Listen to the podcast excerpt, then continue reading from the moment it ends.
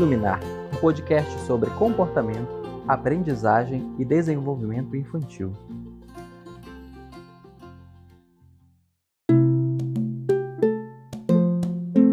Olá, eu sou Marilo Borba, psicóloga e doutora em análise do comportamento. Sejam bem-vindos a Iluminar, o seu podcast sobre comportamento, aprendizagem e desenvolvimento infantil. Episódios, nós começamos uma conversa sobre comportamentos problemas mais leves que nós consideramos, como, como por exemplo, a um comportamento de birra.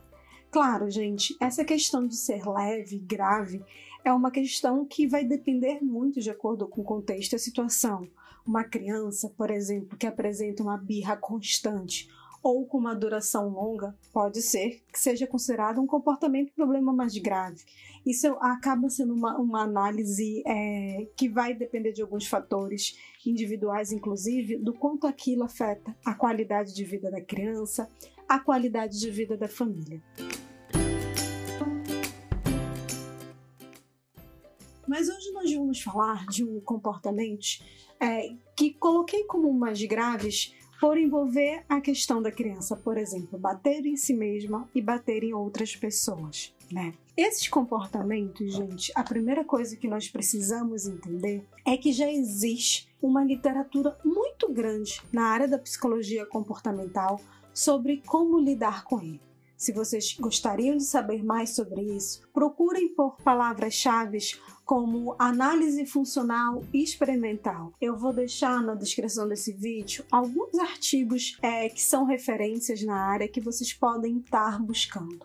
Esses artigos são voltados passo número um quando a gente está diante de um comportamento problema grave, que é a gente compreender com 100% de certeza qual o motivo dele estar acontecendo. Veja que não é uma questão de, ah, eu acho que pode ser por atenção, eu acho que pode ser porque ele consegue alguma coisa legal com isso. A gente precisa fazer, digamos assim, um teste. A gente precisa ter certeza sobre os motivos pelos quais este determinado comportamento está acontecendo. É a partir dessa avaliação que a gente vai tomar decisões sobre o que fazer. E essas decisões, elas vão variar muito de acordo com o caso, com a idade, com quanto tempo esse comportamento está acontecendo, por quanto, qual a intensidade do comportamento, qual a frequência que esse comportamento acontece, o quanto isso prejudica no dia a dia as relações dessa criança, quais são a, os procedimentos que os adultos que fazem parte da vida dessa criança conseguiriam aplicar, conseguiriam realizar. Qual é o custo disso? Às vezes financeiro mesmo, de pagar uma equipe para estar tá tendo esse acesso a essa intervenção. Há também o investimento emocional, gente, que envolve procedimentos voltado para esses comportamentos. Então são múltiplas variáveis que eu preciso analisar. Minha primeira recomendação seria procure um profissional. Procure um profissional da, da área da análise do comportamento. No caso, é o que eu tô falando, por ser a minha abordagem, por ser com quem eu trabalho, tá? É, e eu tô falando especificamente sobre procedimentos que são desenvolvidos dentro dessa área, dentro da, da área que eu domino. Então, procure um profissional para estar tá junto com você nesse processo.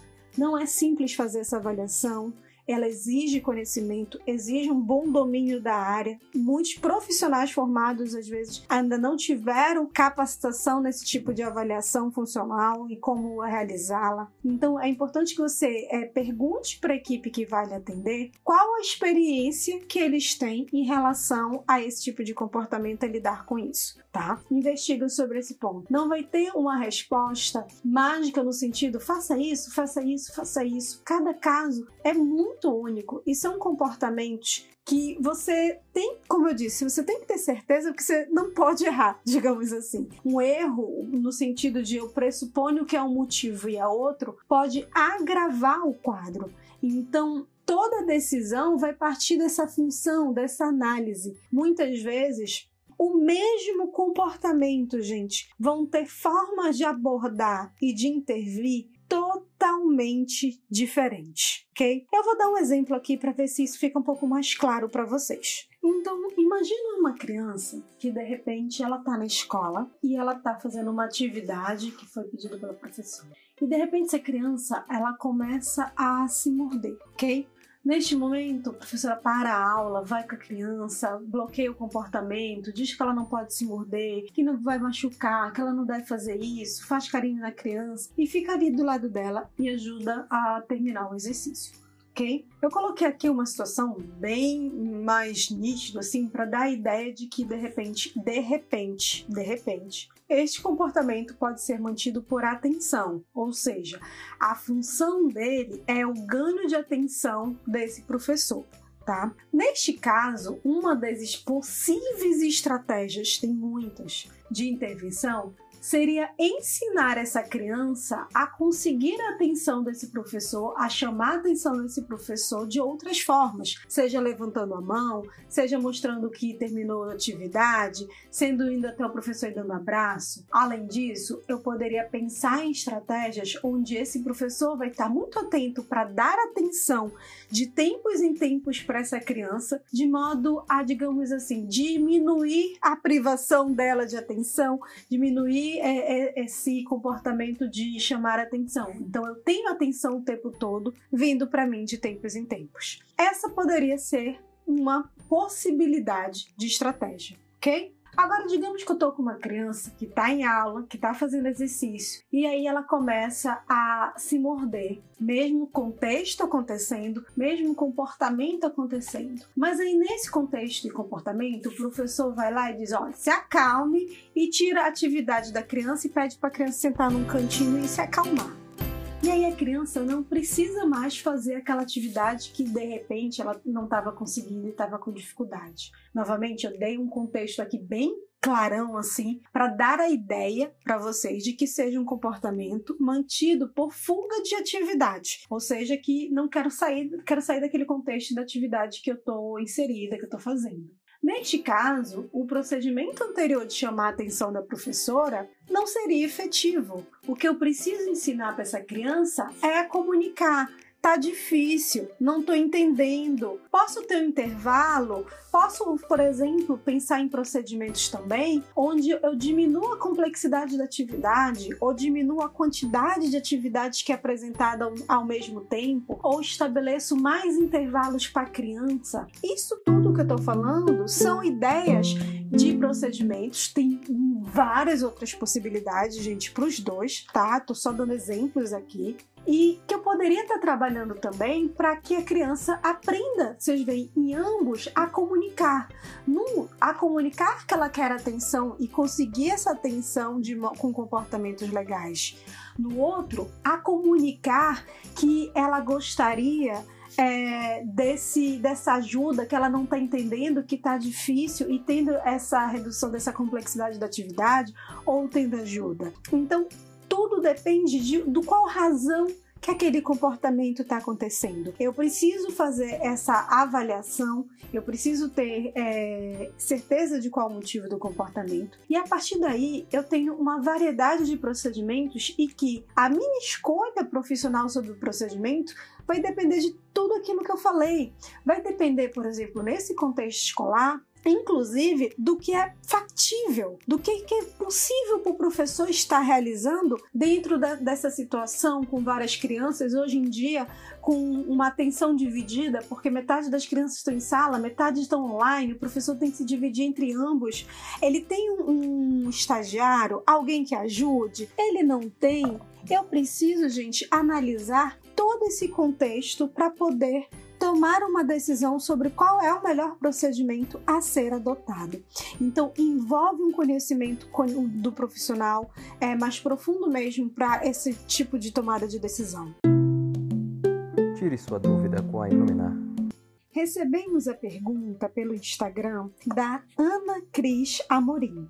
Ela pergunta: quando o autista severo faz de birra, o que o professor deve fazer de imediato? Ana, a primeira coisa que eu recomendaria é que você converse com os profissionais que estão fazendo o atendimento dessa criança. E pergunte por um, um plano de intervenção. Pergunte qual é o procedimento orientado pelo profissional analista do comportamento que acompanha o caso. Porque, como eu comentei anteriormente, a, eu preciso ter feito uma análise, uma avaliação para saber qual a função desse comportamento. E, como a gente viu, o mesmo comportamento pode ter diferentes motivos, então, diferentes funções. Eu preciso, a partir dessas funções, estar decidindo quais são os procedimentos, ok? Então, não vai ter uma resposta imediata. Abrace, acolha, faça carinho, olhe para o lado, finge que não está acontecendo. A primeira coisa que eu, normalmente os, os profissionais eles orientam é em relação a comportamentos de segurança. Tá? Então, você está em segurança, o, a criança está em segurança, os outros alunos estão em segurança. Em geral, esse é o primeiro passo: é que todas as pessoas envolvidas dentro desse contexto estejam em segurança de não se machucar, de não machucar a outro tá? Mas o exatamente a definição do procedimento vai, vai, vai depender das outras questões. Nós temos dentro da análise do comportamento alguns protocolos de segurança já estabelecidos, algumas formas de se comportar diante de determinados comportamentos, problemas mais graves tá? Ah, eu gosto muito também, Ana, de trabalhar com estratégias de prevenção, inclusive quando é um caso mais grave, mas com um autismo mais severo. Então, pensar em formas de prevenção desse comportamento, como a gente falou no episódio anterior, é, eu dei o um exemplo de um artigo que é excelente nesse sentido, para que esse comportamento sequer venha acontecer Uma outra coisa também que pode te ajudar é e aí conversando, claro, com os profissionais que atendem, é estratégias de construção de repertório. Existe um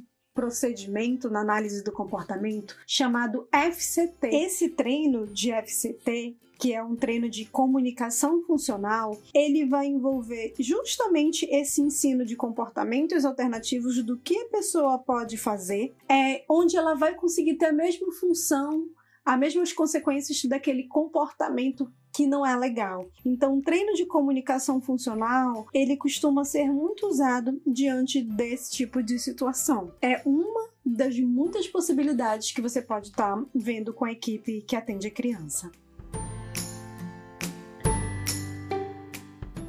Estamos chegando ao fim deste podcast e no nosso próximo episódio nós vamos contar com uma participação especial para falar sobre comportamentos problemas em aula online. Pois é, né? Ainda estamos em aula online e nós vamos conversar um pouquinho sobre isso com a pedagoga e psicóloga Rayane Guimarães.